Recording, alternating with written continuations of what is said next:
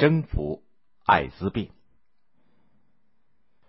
一九八一年一月，一名三十多岁的病人被抬进了美国洛杉矶的一家医院。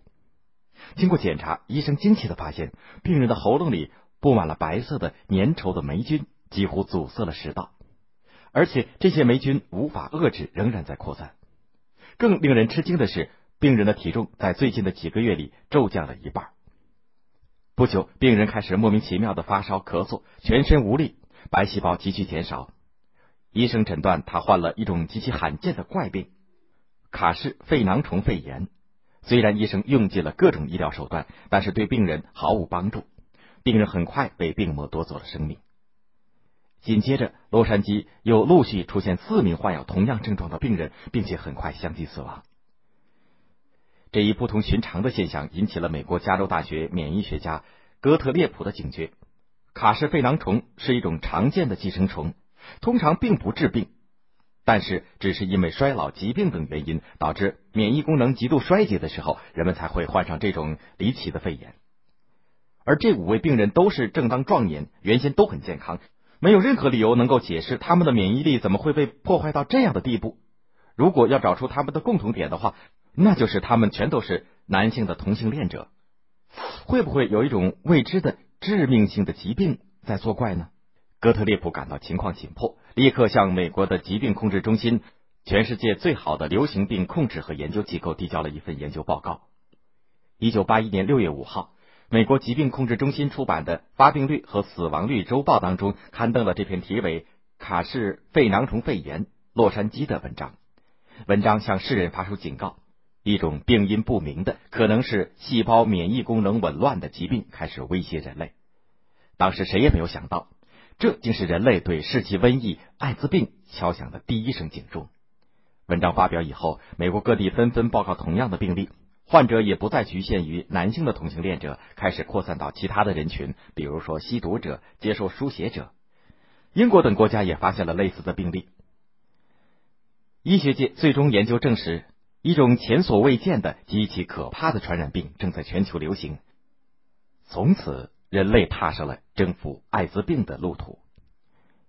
一九八二年九月，美国疾病预防控制中心把这些疾病正式命名为获得性免疫缺陷综合症，英文缩写是 AIDS，中文译音是艾滋病。一九八三年的二月三号，在法国巴斯德研究院的电子显微镜下，人类第一次和艾滋病的元凶——人类免疫缺陷病毒 HIV 狭路相逢。随后，科学家发现，艾滋病发源于非洲。艾滋病毒是由非洲的长尾猴或者是大猩猩传染给人类的。艾滋病就是由艾滋病病毒，也就是人类免疫缺陷病毒引起的一种恶性的传染病。人体处在正常状态的时候，体内的免疫系统起着良好的防御作用，抵抗各种疾病的袭击。当艾滋病病毒侵入的时候，会大肆的攻击和破坏人体重要的免疫淋巴细胞。最终造成人体免疫系统的全面崩溃，失去任何抵抗疾病的能力。于是，各种不治之症就趁机兴风作浪，把患者送上了不归之路。虽然感染了艾滋病毒并不等于是艾滋病的患者，但是经过半年到十年的潜伏期，艾滋病毒感染者最终会发展成为艾滋病的患者。而在潜伏期里边，艾滋病毒的感染者并没有任何与众不同的症状。非常容易在不知情的情况下，通过性接触、血液等途径把病毒传染给他人。这正是艾滋病让人恐惧和担忧的原因。目前还没有治疗艾滋病的特效药，也没有预防艾滋病的有效的疫苗，所以艾滋病患者一旦发病，就会在不长的时间内死亡，病死率几乎是百分之百。自从一九八一年发现第一例艾滋病以后，艾滋病。就像幽灵一样，跨越国家、民族、性别、年龄等等界限，以惊人的速度蔓延全球。一九八五年，一名到中国旅游的外籍青年患病入院，很快死亡，后来被证实死于艾滋病。这是我国第一次发现艾滋病。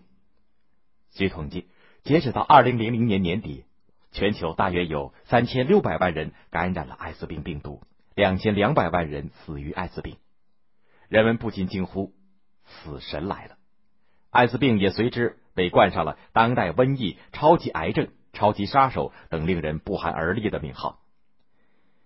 艾滋病不仅严重的威胁着人类的健康，而且给社会、经济、家庭和个人带来了灾难性的后果。它的危害性已经超过了历史上的任何一种传染病，因此呢，受到了世界各国政府的高度重视，投入大量的财力人力。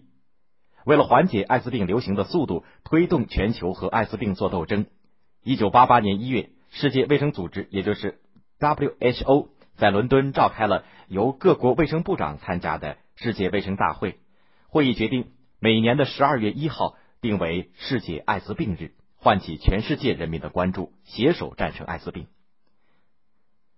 为了征服这个人类社会的头号大敌，各国的科学家正在进行不懈的探索和研究，从不知到知之，从束手无策到研制出各类控制艾滋病的药物，人们看到了最终战胜艾滋病的希望。